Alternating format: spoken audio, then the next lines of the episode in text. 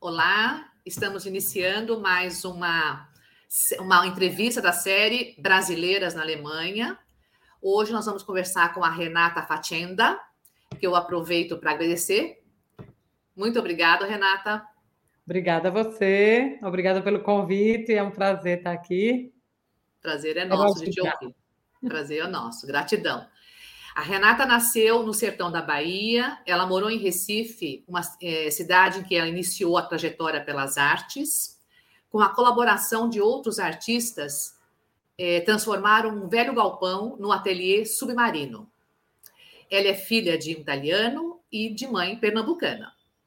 Em 2002, ela decidiu imigrar para Barcelona, cidade em que morou por sete anos. Durante esse período, ela visitou várias vezes Berlim. E a filha Antônia nasceu em Berlim, onde ela decide fixar residência. Em 2013, a Renata inaugura a Galeria de Arte Aviatrix, no bairro de Neukölln. Renata, que trajetória bacana é, nas artes. Estou adorando essa tela aí de fundo, muito linda.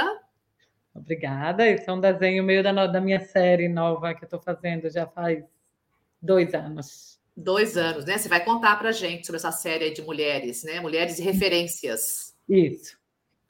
Minha querida, você é, nasceu no Nordeste brasileiro e mudou para a Europa. Essa experiência, o que, que te, te marcou? Por que decidiu mudar para a Europa? Conta para nós. É, para mim nunca foi, desde pequena, nunca foi uma dúvida que eu um dia moraria né, na Europa por conta da minha família italiana. O que para mim foi novo foi não ir para a Itália e sim para Catalunha, é, para Barcelona. E isso foi sugestão de um dos meus companheiros de ateliê lá do Submarino. E hum, e aí, essa é a razão pela qual eu fui para lá. E o que eu achava era que eu passaria alguns anos e voltaria. Sim. Mas é, acabei ficando lá sete anos e, e, e vindo para Berlim, e, né, filha e, e ateliê, e afinal de contas. E tudo mudou. É, tudo mudou dos planos, mas positivo, de uma forma positiva. E a experiência em Barcelona, como que foi? O que mais te marcou? O que mais te, te faz assim é, lembrar de Barcelona nesse período de sete anos? Barcelona é uma cidade que eu adoro visitar, é uma cidade linda, para mim é uma das cidades mais bonitas do mundo, uma das que eu visitei. É, mas para mim é, foi importante estar lá porque foi a primeira vez da vivência na Europa, né? Que é um pouco diferente do Nordeste do Brasil. Eu não, não tenho uma vivência no Sudeste, porque eu, eu vim de Recife diretamente para cá. É, e lá eu pude ter uma vida mais tranquila, né? Uma vida menos corrida, é, onde eu podia me dar o luxo de trabalhar menos e me dedicar mais às artes. Então eu acabei é, desenvolvendo aspectos da minha vida e da minha vida artística que eu até então não tinha tido a oportunidade de, de, de desenvolver por causa da, da, correria que é viver e pagar as contas é, em Recife. Então, Barcelona foi muito bom para isso por um período, mas aí, assim que eu me estabeleci e que eu decidi que eu queria fazer, que era o Aviatrix, é, não tinha esse nome ainda, mas era uma ideia que eu tinha. É, é uma cidade que não me permitiu sair, é, sonhar mais, mais adiante. É uma cidade que eu não vi a possibilidade de eu realizar esses projetos. Então, como eu visitava Berlim é, frequentemente, eu adorava a cidade, mas tinha dúvidas sobre a minha capacidade de aguentar o frio e, e a escuridão. É, eu, por isso, não, não pensei em Berlim antes, mas aí quando eu eliminei Barcelona, eu, eu disse, vou tentar Berlim antes de voltar para o Brasil. Porque Barcelona é mais quente. Barcelona, é, Barcelona é bem mais, quente, bem mais quente. Assim, é menos difícil para a gente, brasileiro, é, suportar o frio de lá. E, e, a, e a, o inverno, né? Que o inverno aqui é longo e é escuro, e esse é o grande problema, não é nem o frio mesmo. Entendi, entendi. É, aí foi assim a opção que eu tentei depois que eu é, desisti de Barcelona. É, e antes de ir para o Brasil, porque se eu não tivesse vindo para Berlim, eu teria voltado para o Brasil, eu acho. Sim, sim, sim, entendi. E diga uma coisa: é, que referências nordestinas você é, levou né, para a tua arte? Hum. É, é, pra, é, engraçado eu ter notado isso tardiamente, o quanto que nordestina que eu sou, porque eu sou, eu vivi os últimos anos da minha vida em Recife, que é uma cidade muito cosmopolita, muito com todo tipo de gente. Então, assim, eu não, não me considerava, não considerava o Nordeste como um, uma coisa diferente do resto do Brasil, coisa que eu só descobri fora do Brasil. É interessante. Por três do Sudeste do Sul. E aí então notei o quanto que a gente tem nossas particularidades, que somos todos brasileiros, mas realmente é, é, o Nordeste é, e dentro do Nordeste é muito diferente, mas se a gente for falar de uma forma mais ampla, o Nordeste tem, tem um, um, um o, seu, o seu perfil, né? E eu tenho descoberto, tenho explorado muito na minha vida artística ultimamente. É, eu digo que é tardio por causa disso, porque agora eu já estou com quase 46 anos e, e eu, eu, me descobri como uma pessoa muito, é, muito representativa do lugar de onde eu venho é, há pouco tempo, há poucos anos. E, e para mim está sendo uma maravilha, porque é, é, uma, é uma cultura que eu gosto muito, de toda forma, na música, literatura, cinema, as artes plásticas também, mas é, é, existe uma infinidade de material para trabalhar, para explorar e pesquisar ali. É um universo criativo, né? O Nordeste realmente é um universo criativo. E, e, para o qual tenho muito acesso. O acesso é muito fácil. Então, para mim, é um material riquíssimo de, de trabalho. Sim, sim. É, a, sua, a sua imagem está um pouco desfocada. Você pode colocar mais distante assim o, o celular? Você está no celular, está no computador? No computador. Está é, tá um pouquinho desfocada a imagem. É, acho que a, a, sua rede talvez esteja com uma instabilidade aí, está fugindo um pouco a imagem. Eu agora está clareando, agora está melhor, agora está melhor, agora está melhor, está bem centralizado, está ótimo agora, está ótimo. Ô, Renata, e você, que, que diferenças que você vê entre a arte na Europa e a arte aqui no Brasil? Como que é trabalhar com arte na Europa e trabalhar com arte no Brasil?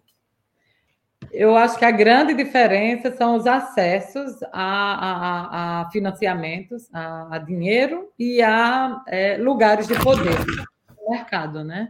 É, aqui na, na Europa e na Alemanha mais ainda, é, os lugares acadêmicos e os financiamentos eles são mais numerosos, né? Existe uma maior quantidade para todo tipo de perfil. A pessoa pode não necessariamente através da academia, é, para financiar projetos é, desde artísticos também, mas também sociais. Então, aqui tem muito, muito mais do que no Brasil.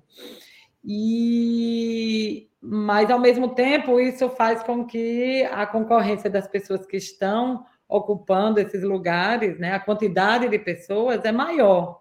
É, de certa forma, é bom porque é, é mais democrático, né, mais, é, menos hierárquico, mas é, no Brasil, por exemplo, para mim, mim, Recife, é, os lugares é, estratégicos de arte, é, eu teria maior acesso pela questão de ser menos gente para concorrer e pelo, pela, pela o, a história, né, a trajetória, o tempo de, de, de, de de, de, o tempo de, de, de prática.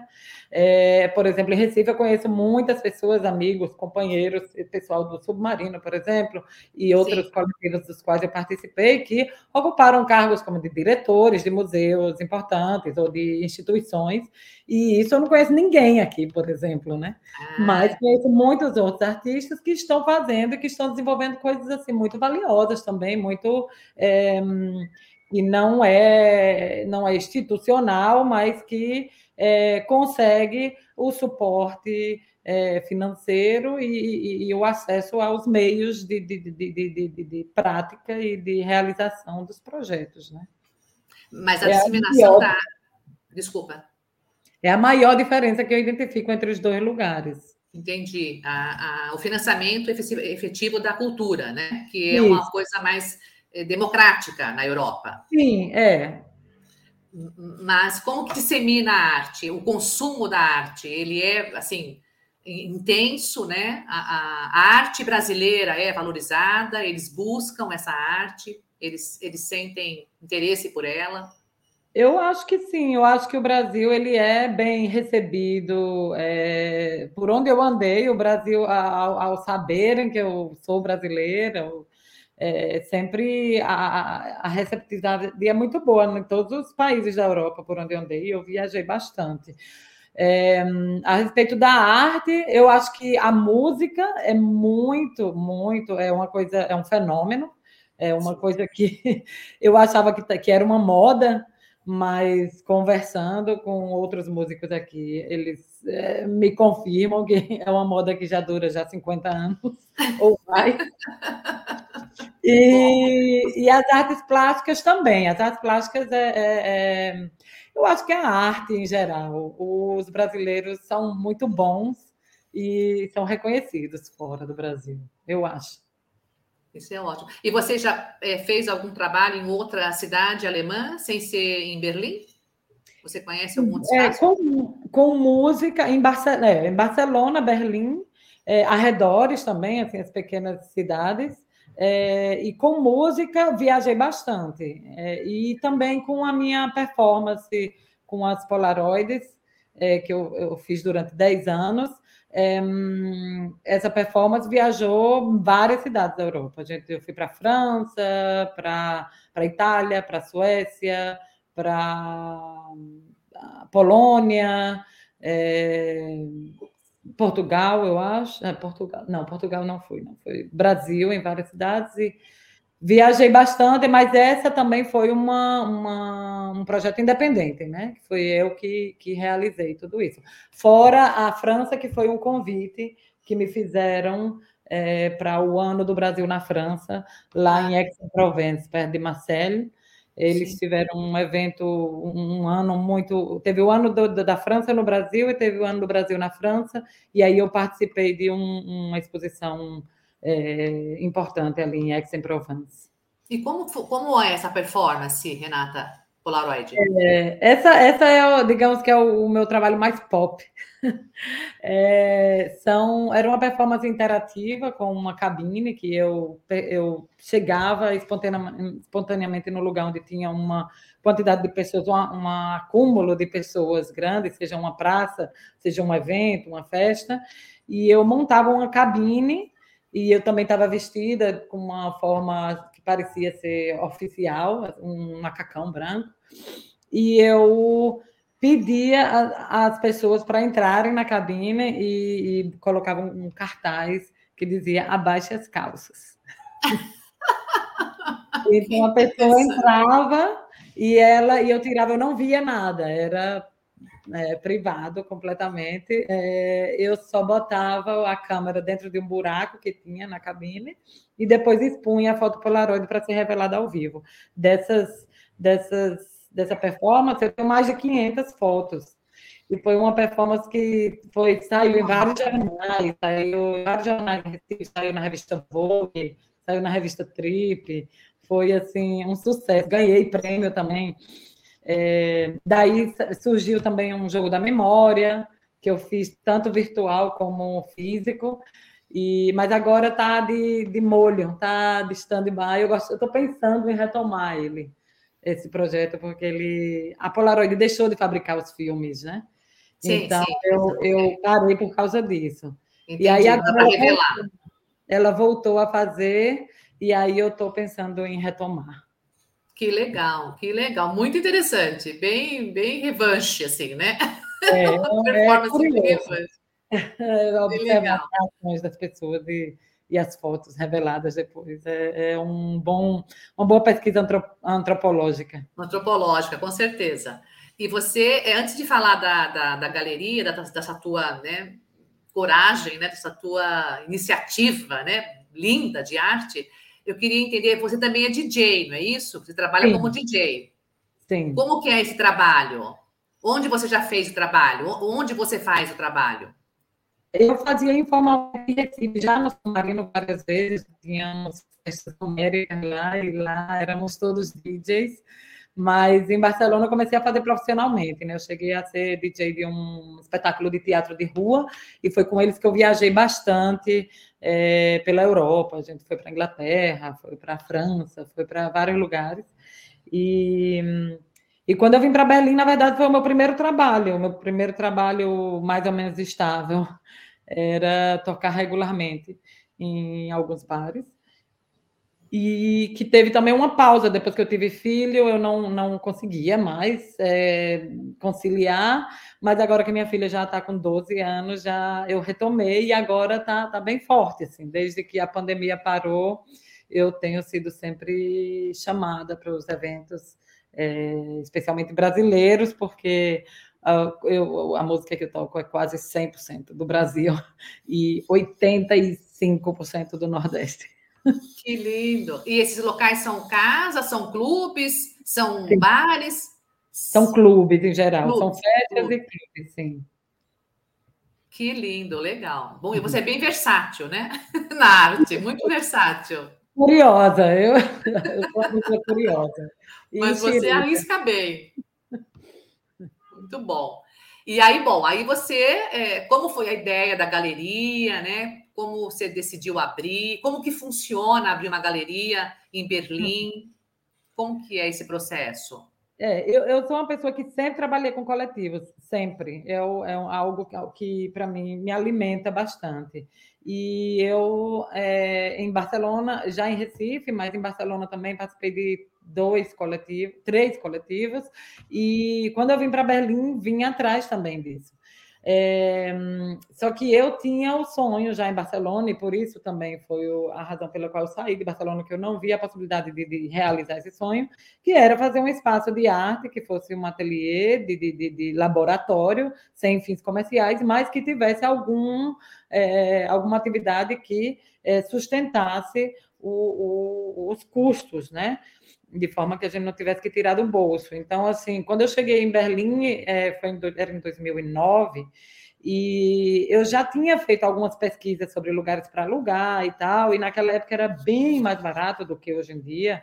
É, e eu achei vários lugares. Só que aí eu também, quando eu fiquei grávida, eu, eu dei uma pausa no projeto, e assim que a minha filha começou a visitar a creche, eu retomei e achei um lugar. Ela foi visitar a creche em maio, em julho eu já tinha conseguido o lugar, e aí conseguiu uma sócia que compartilhou comigo os primeiros custos, a gente fez muito as coisas nós mesmos, né, assim, marcenaria, até derrubar a parede, a gente derrubou com as próprias mãos, e, e aí a gente montou o ateliê, um certo momento ela decidiu é, levar a vida mais, mais é, dar prioridade à vida acadêmica e não quis mais ficar no projeto, e eu continuei sozinha. Então, assim, nesse momento, o Aviatrix já era uma empresa, porque nós tínhamos um café aqui, então a gente precisava de uma, de uma de uma figura formal mesmo, né, oficial, porque a gente tinha que pedir muitas licenças e muitas, muitas é, seguros, né, para poder fazer para vigilância sanitária e tudo isso. É, e a atividade do ateliê entrou junto dessa, dessa figura formal, né? É, depois de uns anos, eu percebi que não dava para conciliar, conciliar a vida de artista e de administradora de um café, então eu decidi fechar o café E o espaço onde eu estou agora, por exemplo, é onde era o café e agora é o meu ateliê. E, mas a empresa continua porque os aspectos de, de, de, de prestação de serviço de arte, design e, e de fazer eventos, exposições e, e vender obras, é, ela continua. Então, eu só desisti um aspecto do projeto. Então, foi isso, foi um pouco assim, pouco a pouco, né? Primeiro achar o lugar, aí sublocar os espaços de arte para outros artistas. A gente tinha um foco de, desde sempre muito feminista, que a gente, porque a gente queria dar é, oportunidade para mulheres é, com filhos, mulheres artistas com filhos. Homens também, mas afinal de contas eles nunca foram as pessoas que vieram, os artistas que vieram, sempre foram as mulheres e a gente sabe por quê, né? Ah, sim, sim. Mas, mas a ideia era dar um espaço onde as pessoas, os artistas, pais e mães, pudessem ir estar presentes com, com seus filhos. Porque os ateliês coletivos que a gente visitava na época eram todos, ou eram muito eh, materiais tóxicos, ou as instalações não eram muito seguras, ou, ou, se fumava dentro bastante aqui na época em Berlim.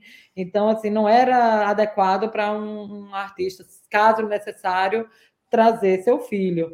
E aí a gente quis é, preencher essa lacuna e, e foi super bem sucedido. Em poucos, em um mês ou menos de dois meses, a gente já estava com o ateliê cheio e com lista de espera. Foi, foi bem é, rápido. Você não. Bem, bem sucedida, uma iniciativa bem sucedida, né? É, nota-se a, a necessidade. A demanda, né? A demanda.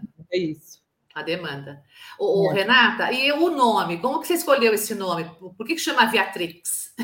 É, a gente está aqui a 50 metros do aeroporto, do antigo aeroporto Tempelhof, que hoje em dia se chama Tempelhoferfeld, que é um parque, eles mantiveram o aeroporto tal e qual, fizeram muito poucas é, modificações e abriram as portas depois que o aeroporto fechou para virar simplesmente um parque, um lugar de lazer onde as pessoas vão deitar na grama, vão fazer é, soltar pipa. Essas, ah, essas lazer, é um espaço de lazer, né? de é hobbies, né? Fazer hobbies. Vários hobbies, esporte, e a gente está a 50 metros desse lugar, e é um lugar muito importante hoje em dia em Berlim. E, e a gente pensou, tem coisa a ver com voar, e também voar tem a ver com sonhos, que era um sonho nosso que estava se realizando. Então, por causa desse, desse aspecto feminista, a gente procurou as mulheres pioneiras na aviação. E a gente descobriu que o primeiro nome dado a elas era esse nome, e depois que os idiomas foram assumindo seus próprios, suas próprias nomenclaturas para denominar essas mulheres que pilotavam o avião. E a coisa mais interessante, e aí para mim fechou totalmente o conceito, é que essas mulheres, quando você estudava a vida delas, né, quando elas não estavam na aviação, elas estavam ou na arte ou na política. Então, eu achei que, que tinha muito a ver. Assim, muitas morreram tragicamente, porque imagina no, no, nos primeiros é, experimentos de aviões, é, quantos acidentes não aconteciam. Mas eram, sobretudo, mulheres muito criativas, mulheres que se importavam com o mundo, mulheres que lutavam contra a, a hegemonia masculina no, naquele ambiente e mulheres muito corajosas. Então, achei que era perfeito para a gente. O nome já dizia tudo. Isso. É o que a gente que queria. Que, que é. legal. É.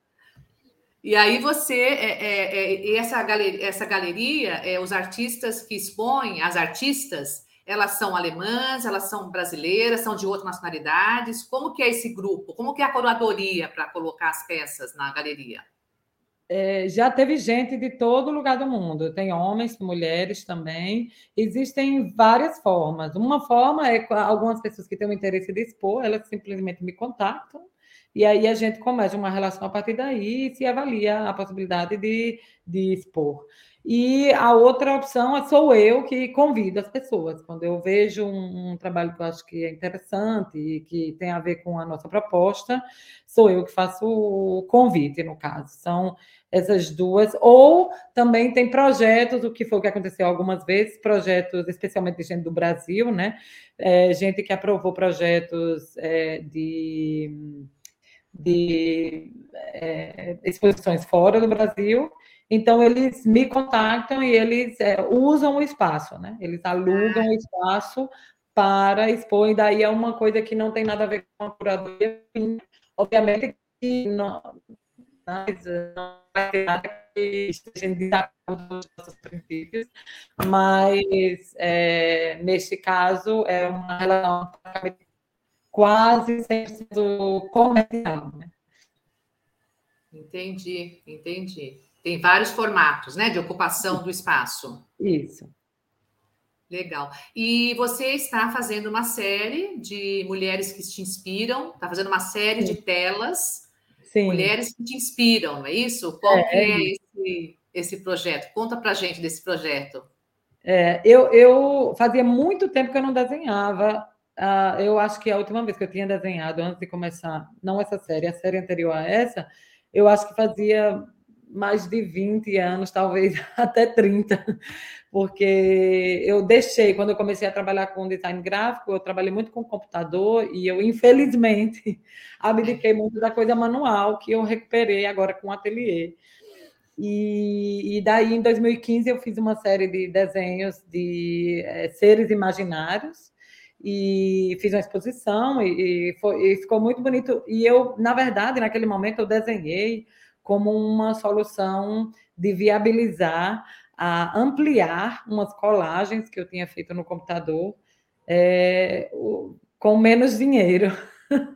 Certo. Eu não queria imprimir aquelas coisas que eu fiz no computador, e aí eu disse, eu acho que eu consigo desenhar essas. E aí eu achei que era bom porque um valor maior. E ao desenhar essas figuras, eu entendi que eu ainda sabia desenhar, que era uma coisa que eu tinha esquecido completamente. E, e daí, depois dessa, dessa série em 2015, esse também ficou adormecido, até que em 2021 uma associação cultural de, de mulheres também é, da Palestina, da Croácia e alemães, alemãs, elas queriam fazer uma campanha anti-misoginia é, e antirracista e, e antixenofóbica para, para a galeria delas. E eu ofereci, eu disse, vocês querem que eu desenhe uma, a mulher, tinha uma mulher que precisava ser exposta, que é a Lucy Lameck, uma ativista é, decolonial é, da África, da Tanzânia, contra a colonização alemã. É, eu perguntei se ela não queria desenhar essa mulher. E daí eu desenhei como um presente foi um presente e não tinha intenção de continuar. Acontece que na mesma época explodiu uma série de, de, de situações bem complicadas, problemas sérios é, que aconteceram na minha vida, e tinham a ver com esses três temas, misoginia, racismo, xenofobia, e, e eu precisei ter muita... É, agir com muito cuidado nessas situações, é, exatamente por causa dos temas delicados e importantes. E, e, e, essas mulheres foram a quem eu pedi socorro, digamos. Sim. A quem eu, eu pedi um, foi um pedido de socorro silencioso meu, Sim. porque precisava ser silencioso. E eu acabei, comecei a desenhar as mulheres que eu conhecia e que eu sabia que poderiam me ajudar nessas nesses problemas que estavam acontecendo na minha vida. E aí, nessa história, eu, à medida que iam acontecendo complicações desses problemas ou, ou necessidades minhas de, de, de ajuda, né, de ter algum tipo de ajuda, aí eu ia escolhendo apoio, exato. Eu ia escolhendo personagens e sempre mulheres. E, e, também porque a situação era muito a respeito, era muito, era muito misógina. Então, obviamente que seriam mulheres que me ajudariam. E aí era interessante, foi assim bem como eu diria, bem. Foi terapêutico o ato de desenhar para mim, mas foi também muito simbólico, porque Sim. à medida que eu ia desenhando, eu sempre começo a desenhar pelo olho. A primeira coisa que eu desenho é o olho e depois é a boca. Sim. E, e para mim, uma vez o olho e a boca estão definidos, eu vejo esse olho parece com o olho dela e esse, essa boca parece com a boca dela eu já senti a presença dela, era uma coisa assim quase espiritual também, né? Que legal. A vontade de conversar com, com os desenhos. E, e aí, depois do olho e da boca, e é interessante também notar que são dois. É, é o lugar onde você recebe informação e o lugar por onde você expressa informação, né? Então, é, para mim foi muitos significados, muito, muito, muito pensamento, e eram são desenhos grandes, né? Tem um metro sim, sim, sim, é, então ele, eu demorava bastante para fazer. Então, assim, para mim foi primeiro, sobretudo, um, uma atividade de cura e de, de, de, de consolo, de suporte, mas foi também é, uma atividade que, que desdobrou bastante na questão do entendimento da, da, da, da nosso lugar aqui enquanto, enquanto mulher, enquanto escritoras, enquanto pensadoras, enquanto é, enquanto irmãs. Agentes, né? Agentes sociais, né? Agentes sociais. Exato. Exato. E aí até hoje eu ainda estou, ainda estou é, tá fazendo. Está produzindo ainda, está produzindo. Eu estou fazendo o décimo desenho, que é maior Sim. do que o, o, os outros, e Sim. aí eu decidi que eu vou fechar essa primeira fase do projeto, porque eu tenho mais outra, pelo menos mais 15 nomes anotados. Então, é. assim, essa primeira fase eu vou acabar agora e em breve espero estar tá fazendo uma exposição. Não, muito lindo, muito lindo. Vamos esperar, vamos aguardar essa data aí para poder também divulgar para ti essa série de mulheres que te inspiram. Acho que é muito representativo na tua vida, é um marcador, né? De, de, de, de fases na tua vida. Acho que isso é super importante transmitir, Sim. porque talvez outras pessoas se sintam também nesse lugar que você esteve quando começou a fazer o trabalho, né? Com certeza absoluta, porque ao longo desse processo, como durou um ano, eu, é, pelo fato de eu falar muito a respeito disso, é, isso, é, isso me transformou assim numa quase numa consultora informal da problemática Sim. feminina aqui em Berlim, especialmente na comunidade brasileira. E, e as pessoas vinham é, compartilhar comigo, ou elas me visitavam aqui no ateliê e viam que eu estava desenhando e paravam e sentavam comigo e a gente ficava horas conversando. Foi muito rico o processo inteiro, porque foi é, pra, da, de mim para essas mulheres que não, não estão perto de mim, de jeito nenhum, mas as mulheres que estão perto de mim, elas também entraram é, sem querer é, de forma espontânea, mas também muito, muito é, acho que previsível que isso é. aconteceria, porque é o que a gente precisa mesmo, eu sim, acho. Sim, se reconhecendo mesmo, né? Se reconhecendo naquele, naquela temática, né? Se reconhecendo. E se sentindo muito acolhida também, né? Isso, isso. Muito legal. Ó, Renata, nós estamos terminando a nossa conversa. Eu queria uhum. saber se você. Eu vou pedir desculpas, nós temos alguns problemas aí de imagem, às vezes, e de som também, às vezes está muito truncado. Eu vou uhum. pedir desculpas, mas eu tenho a impressão que, no geral, é, é, consegue se ouvir bem o que você está expressando e, e, sobre também a tua trajetória, consegue falar sobre a tua trajetória. Uhum. É, eu queria só te perguntar, é, eu sei que você também está aí na, na trajetória da escrita, né? Tem, um, tem um livro que você pensa em, em lançar. Sim. Você se sente confortável para falar sobre isso? Você quer deixar no, no suspense? Não, posso falar, sim. É, é, um livro também que é a mesma temática e ele já existia desde. Eu já estou escrevendo ele desde.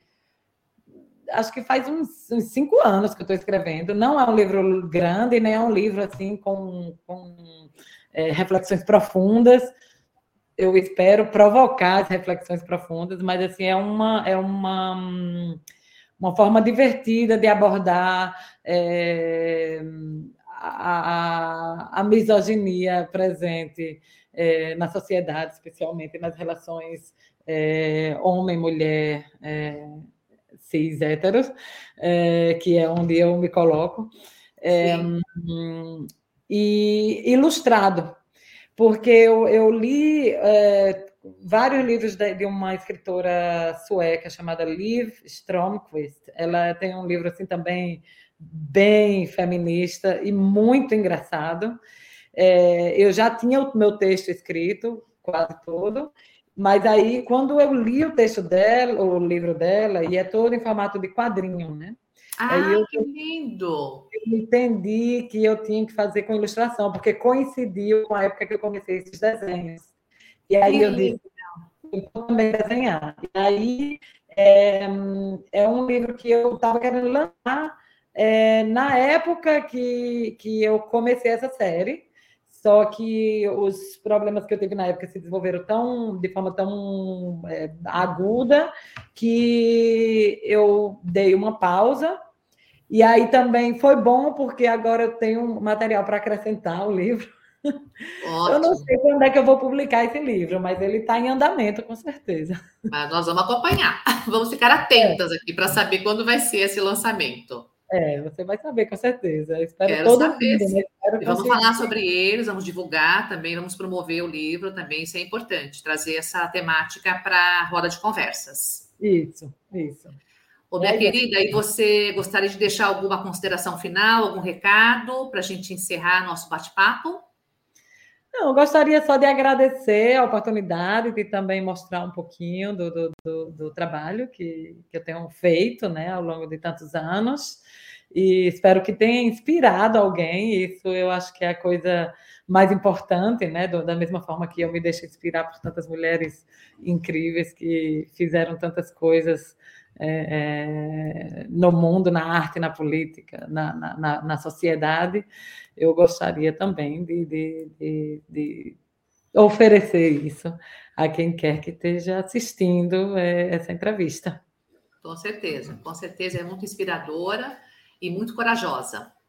Obrigada. Muito, tenho muito, assim, muita gratidão por você é, ter permitido que conversássemos com você, que você contasse sua trajetória, porque isso com certeza inspira e fortalece as brasileiras que estão na Alemanha a buscarem cada um a sua, o seu espaço e nesse espaço poder se expressar. Né? Cada pessoa é. tem a sua forma de expressão. Isso. E aí precisa fortalecer isso e conseguir ocupar esse espaço que é de direito de todos, né? Esse é, é o nosso objetivo também. É. Eu pego, eu pego para mim a mensagem que eu recebi já de várias mulheres incríveis. Eu agora não posso dar lista, mas é, são gente de política, da arte e da literatura, que é, é, o que a gente tem que fazer é pegar algo que a gente que realmente nos motiva, que realmente nos move por dentro, abraçar isso com todas as forças. Por mais que todo mundo diga que não vai dar certo, que não é comercial, que você não vai poder pagar suas contas, abraçar isso, porque se você se te move, você vai inventar um jeito. Exatamente. Falou tudo. Falou tudo. Gratidão, querida. Muito obrigada. Marcamos outras entrevistas quando tiver exposição, quando tiver o livro, vamos marcar outras conversas. Ok. Muito tá obrigada? Gratidão. Até a próxima. Um abraço.